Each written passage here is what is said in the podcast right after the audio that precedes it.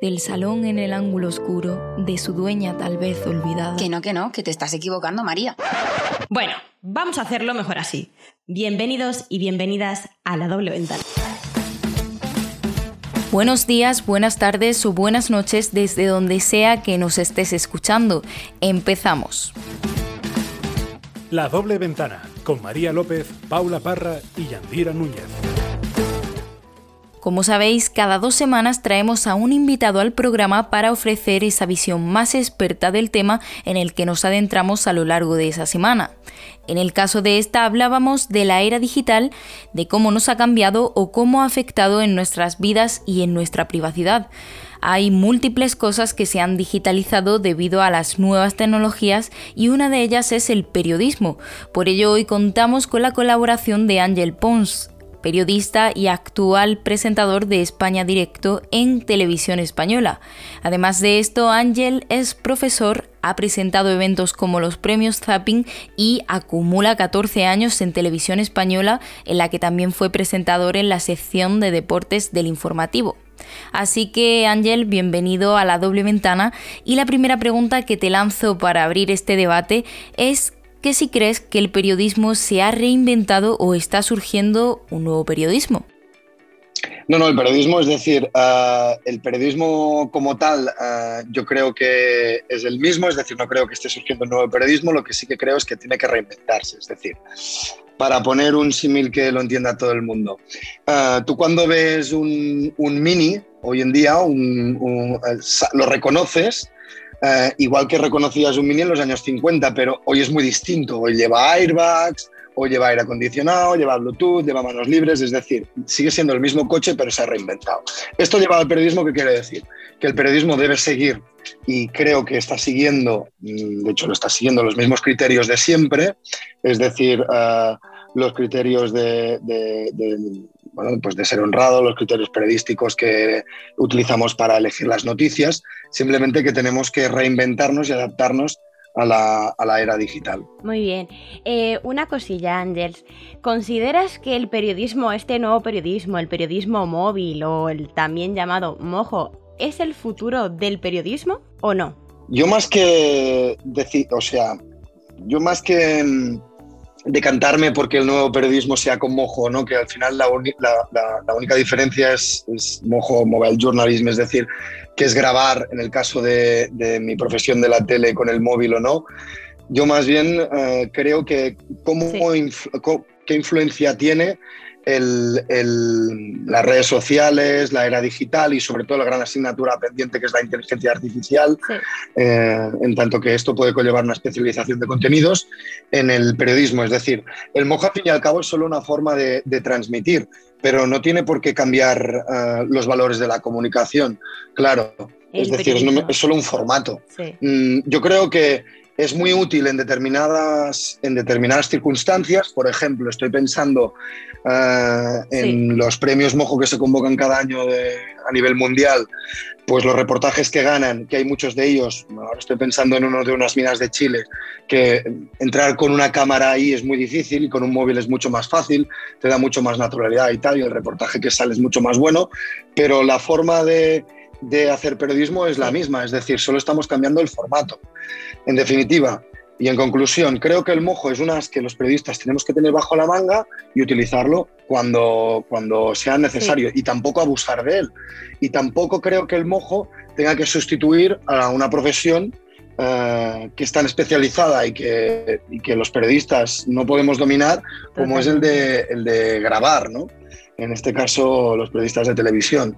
Es decir, creo que tiene que ser algo complementario y que los periodistas tenemos que conocer para que podamos utilizar pues, en determinadas circunstancias. Muy en relación con eso, yo te quería preguntar si crees que este formato va a llegar a un punto en el que sustituya al periodismo que conocemos ahora mismo, pues lo que tú decías, de cámaras de televisión o profesionales de radio o de prensa escrita. El periodismo, al igual que el fútbol, vive, vive una crisis. El papel es cada vez más caro, los consumidores, sobre todo los más jóvenes, cada vez consumen menos los, la tele convencional, los medios de comunicación, cada vez está más en auge lo que llamamos influencers, ya dile YouTube, dile Twitch, sobre todo Twitch, por ejemplo, las campanadas de Ibayanos en Twitch tuvieron más audiencia que las de la 1, las de Antena 3 o las de Telecinco.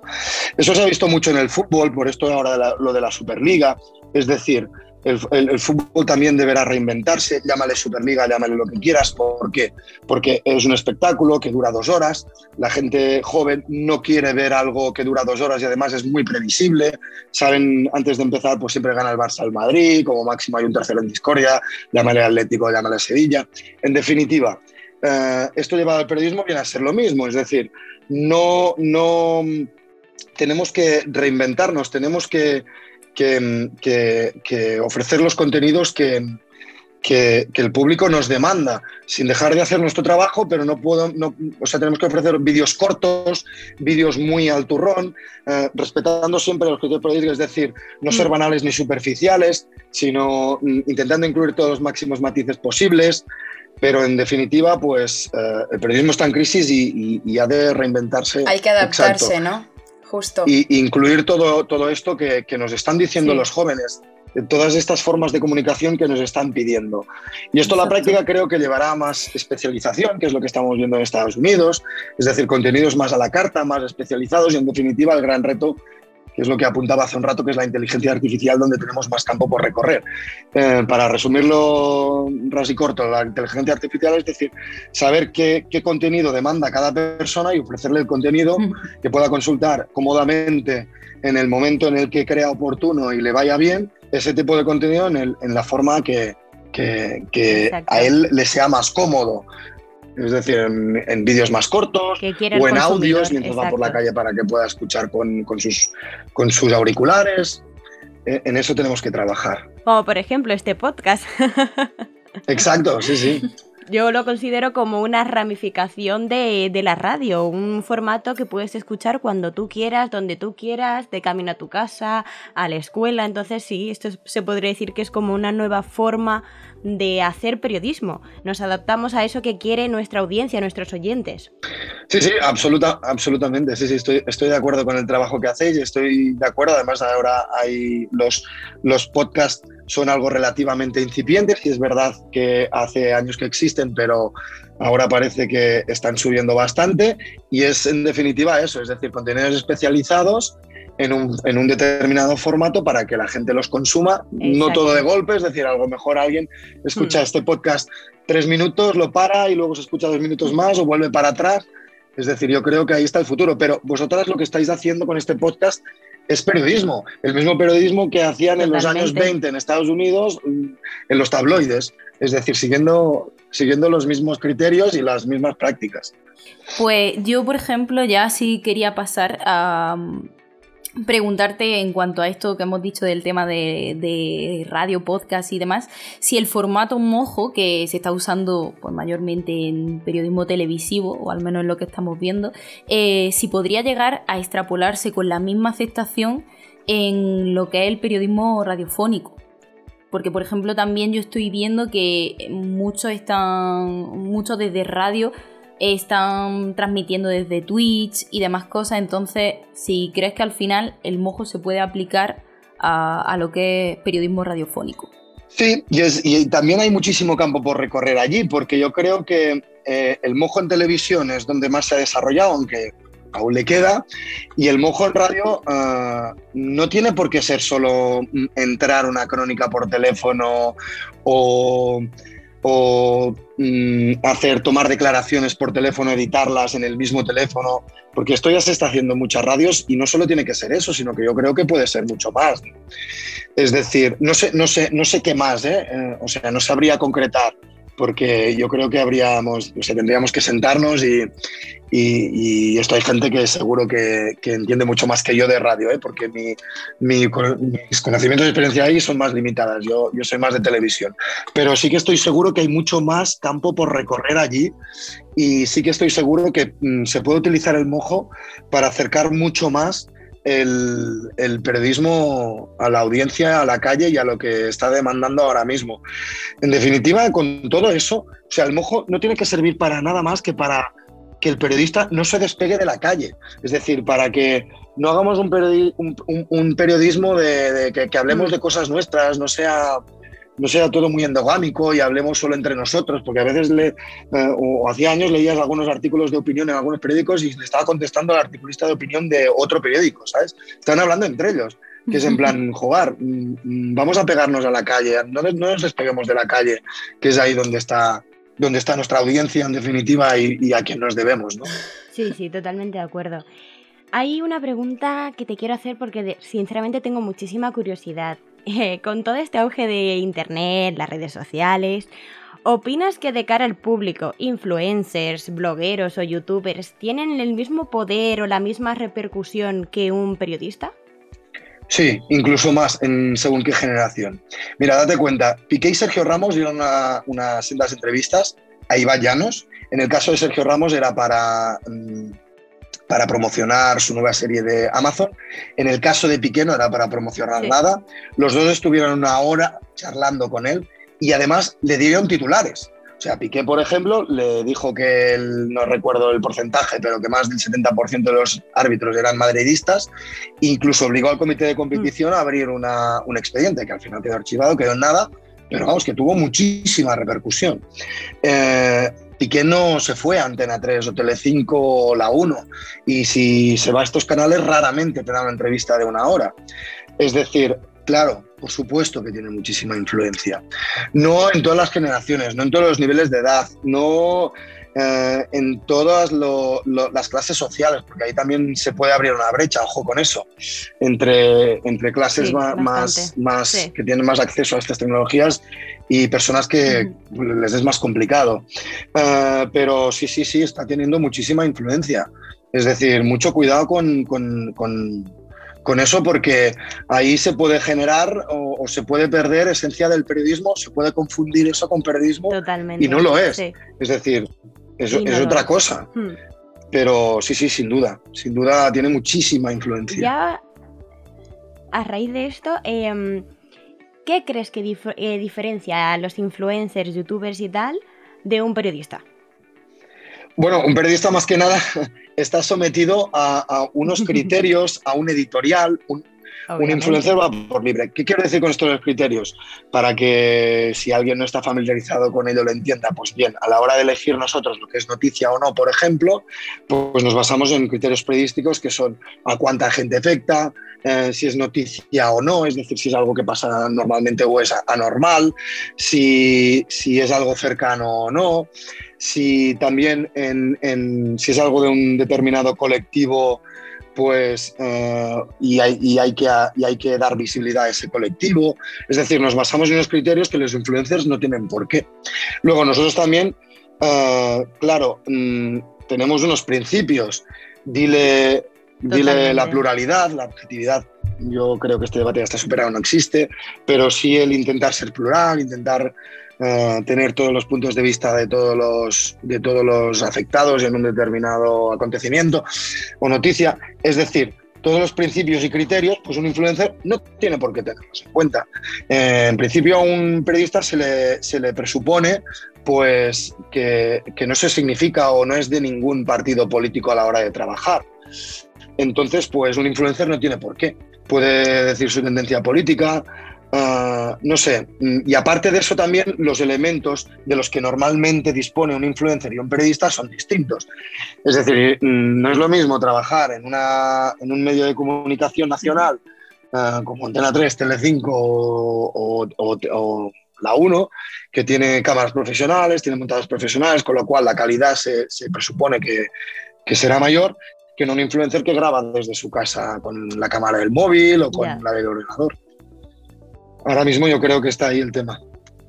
En, relación con esto que decías, tú qué habilidad, sobre todo por ese límite que creo que se ha perdido entre lo que quién es el informador y con los influencers, lo que te preguntaba Yandira, ¿qué habilidades crees que tiene que tener el periodista del futuro, sobre todo para adaptarse a lo que tú decías, a estos nuevos métodos que hay de informar, de las generaciones, la era digital? Pues hay que ser una persona muy transversal, es decir, tiene que dominar ah, lo digital, tiene que estar a la última. Un periodista nunca deja de reinventarse, y menos ahora, en que todo avanza tan rápido. Entonces tiene que ser una persona que tiene que estar en, todos lados, es decir, las redes sociales eh, generan mucho ruido, pero también eh, fomentan muchas oportunidades oportunidades para poder acceder más rápidamente a una fuente. Antes, si no tenías el teléfono, pues a veces era prácticamente imposible acceder a una fuente. Pues ahora hay correos electrónicos, hay redes sociales, hay muchas fuentes que eh, te están diciendo muchas cosas por las redes sociales. Entonces, ahí tiene que estar el periodista para, con sus habilidades periodísticas, con su conocimiento y experiencia, saber interpretar. Eh, esos tweets, por ejemplo, o esas comunicaciones que hacen las fuentes por redes sociales, filtrándolo con los criterios periodísticos por un lado, y por el otro lado también tiene que, utilizar sus habilidades periodísticas para separar lo que es realmente interesante de lo que es paja, que hay muchísima paja. Sí, sobre todo con Twitter, por ejemplo, ahora mismo. Claro. Totalmente. Está todo el mundo ahí, todo el mundo puede opinar. Exacto. Y sobre todo en ese sentido, diferenciar lo que es eh, realmente cierto de lo que es un bulo, porque hay muchísimos bulos. Entonces, el periodista yo creo que es súper básico para poner un poco de orden en, redes sociales, ¿no? Es que hay demasiadas fake news. Total, total. Totalmente.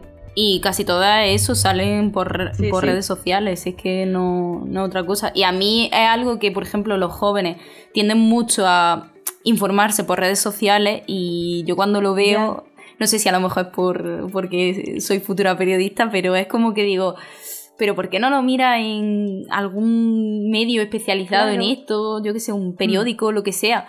Y, bueno, pues luego salen esas cosas que a lo mejor te dicen, pues ha pasado Porque nadie, por así decirlo, se encarga de contrastar una noticia, de saber si esa noticia de verdad es no, o es, es cierta o no. Mm, es que en redes sociales no hay, por así decirlo, una ética o deontología periodística detrás de cada información. Ahí estamos nosotros para poner en valor nuestro trabajo y al final yo creo que la audiencia sabrá diferenciar de lo que es un, o sea, de qué fuente tiene que consultar para saber lo que es un bulo y lo que Es decir, si tú ves, ve una, cuando vea una noticia que llama muchísimo la atención, aunque no sea de un gran medio de comunicación o de alguien que conozca, ah, si nosotros ponemos en valor nuestro trabajo, no se la creerá de entrada, sino que la intentará mm, contrastar o ampliar información y luego ya verá que es falsa en un medio de comunicación o alguien con el que confíe. Ahí está. Totalmente. Yo creo que también muchas veces eh, ahí voy a abrir un, paréntesis o un tal, eh, nosotros tenemos la, el defecto de culparnos a nosotros, perdón, de culpar a la audiencia de que por qué miran el tal, ¿no? en referencia a lo que, a lo que decías María, que por qué cuidan ¿por qué miran noticias que no son de medios de comunicación o de periodistas y tal? Yo creo que ahí también tenemos que hacer un poco de autocrítica los, los periodistas y decir, no, no, es que nosotros tenemos que atraerlos hacia nosotros, porque al final la audiencia... Totalmente. Eh, la audiencia es legítima, ¿no? Y, tiene todo su derecho a consultar lo que crea conveniente, pero son, somos nosotros que les tenemos que seducir, mm, atraer, no sé. El público manda muchas veces. Total, siempre, siempre, sí, sí.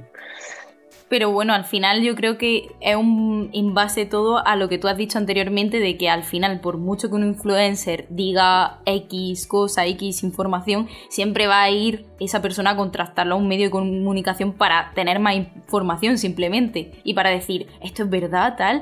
Entonces, yo creo que al final en eso también, a lo mejor en el oficio nos relajamos un poco de decir, bueno, siempre van a venir aquí la gente a, sabes que son fuentes fiables y, bueno, porque al final un mm. influencer siempre tiene ahí un poco de, no sé, que no te lo terminas de creer, creo yo. Sí, eh, yo eso lo enlazaría también con lo que hablábamos antes, como que tienes que ser un periodista del futuro. Y hablamos de transversalidad, pero no solo en el, en el, en el dominio de los formatos, sino también tiene que ser una transversalidad total y absoluta, por ejemplo, en el tono y el lenguaje. En el lenguaje, pues tiene que ser un lenguaje más cercano. Es decir, si yo digo un bulo y lo digo con, en, una, en, un, en un en un lenguaje muy coloquial, muy cercano, mm, y luego lo desmiente un periodista con palabras muy técnicas, muy científicas, muy alejadas de la calle, eh, a lo mejor cala más el bulo y solo por el lenguaje, ¿no? Estamos hablando de, según qué determinado bulo. También el tono, la duración, el tono que quería decir, que no es lo mismo soltar un bulo y basándote en un corte de 10 segundos que decir, no, mira, es que este bulo es falso porque ahí hay un contexto y cuelgas un vídeo de 3 minutos y medio. Pues al final va a calar más los 10 segundos que está sacado de contexto y que es falso, pero mm. va a calar más eso que no obligar a la gente a que vea un minuto de tres minutos y medio para desmontar ese bulo. Es decir, no puedes desmontar... Simplemente por comodidad. Claro, y por, y por, ah, venga, si ahora esto se tiene que justificar, ¿no? Va a pensar la gente. Sí, total. Es decir, tienes que acertar el tono y el lenguaje también. Que todo esto es teoría, ¿eh? Y que, y que es muy guay teorizar, que luego la práctica es muy difícil, ¿eh? Pero tenemos que trabajar en eso. complicado. Sí, pero tenemos que trabajar en eso. O sea, no podemos desmentir bulos con un lenguaje eh, alejado. De hecho, no podemos comunicar con un lenguaje alejado en según qué plataformas. Que luego ya hay los programas para científicos o para un determinado público de audiencia que te exige un lenguaje más menos coloquial. Pero, pero si estás jugando en esos terrenos que tienes que entrar, yo creo que el periodista tiene que entrar, tienes que si no, o sea, sin olvidar tus principios y tu código deontológico, pero tienes que saber las reglas de ese, de ese campo. Totalmente. Bueno, pues muchas gracias por esta charla. También un poco... Sí, sí, un debate bastante entretenido. Y, y, bueno, y por atendernos sobre todo y querer participar en este proyecto. Así que bueno, me despido pues dándonos las gracias. Eh, gracias a Yandira, Paula y sobre todo a ti, Ángel. Muchas gracias a vosotros, ha sido, ha sido un placer, se me ha hecho súper corto. Que vaya bien. La doble ventana, todos los martes en iVoox y Spotify.